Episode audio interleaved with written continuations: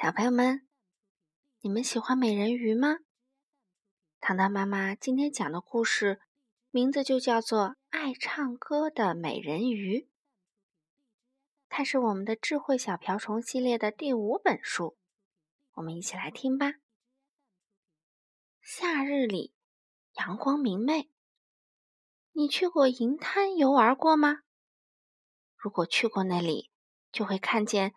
在蓝湾唱歌的美人鱼，它对着海里的鱼儿们歌唱。海鲟鱼、黑鳕鱼，各种各样的鳕鱼，鱼儿们摇摆着尾巴，鳞片闪闪发光，快快乐乐的听美人鱼歌唱。有时，美人鱼游向银光闪烁的海岸，一边游水一边唱歌，还坐在海岸边。梳理金色的长发，接着唱起更多好听的歌。他对着海扇和贻贝歌唱，对着飞翔的鸟儿歌唱。海贝拍拍手，海鸥鼓鼓掌，快快乐乐的听美人鱼歌唱。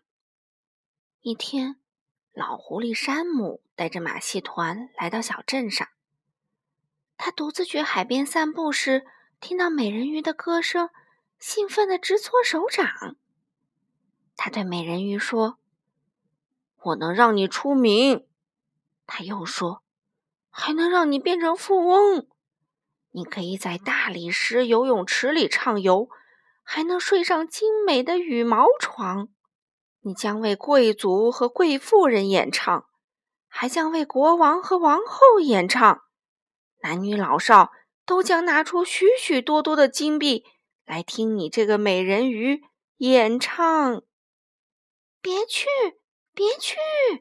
海鸥大叫。他是在骗你！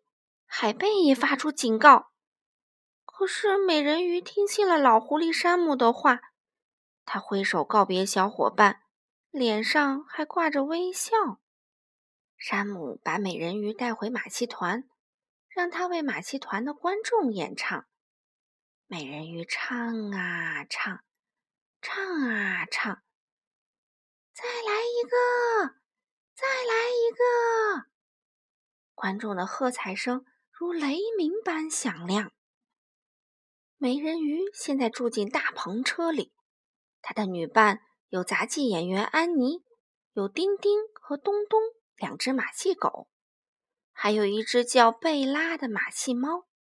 变戏法演员是他的朋友，吞火演员是他的朋友，穿灯笼裤的小丑是他的朋友，走钢丝的女艺人是他的朋友。但他不喜欢老狐狸山姆，这个老头不是他的朋友。山姆让他待在一个鱼缸里，小小的鱼缸根本就不能游泳，根本就没有大理石游泳池。根本就没有漂亮的羽毛床。美人鱼恳求山姆：“放我出去吧！”但他摇摇头，笑得很猖狂。夏去冬至，冬去春来，马戏团一直四处演出。无论走到哪里，都有许多观众捧场，欢呼声、喝彩声经久不衰。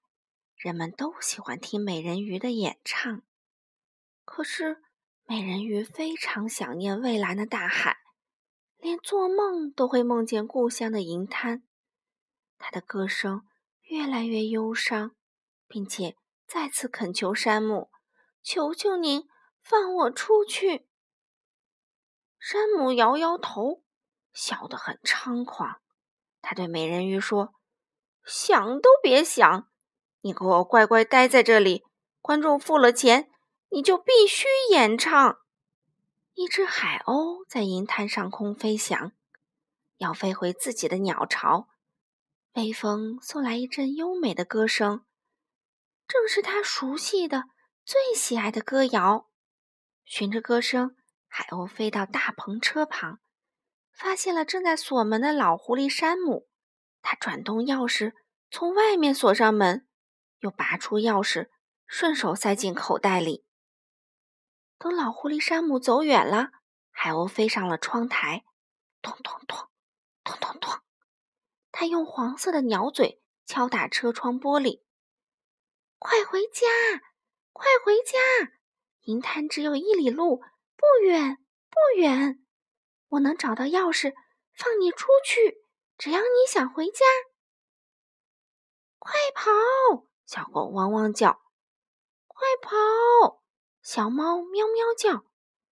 美人鱼叹息说：“逃不了，逃不了，我回不去银滩了。我只有一条尾巴，怎么逃？怎么逃啊？”像我这样，杂技演员安妮大声说。只见她双手撑地，倒立起来。这是唯一的办法，只有这么做，你才能回到银滩。抬右手，抬左手，翘尾巴，倒立走路其实并不难。你每天晚上跟我练习，很快就能学会啦。一周后的一天晚上，趁山姆熟睡时，海鸥偷偷叼走了钥匙，飞回大篷车，把美人鱼放了出来。海鸥在前面飞行带路，美人鱼紧紧地跟在后面。他用手撑着地，倒立行走在洒满月光的小路上，一步一步回到了银滩。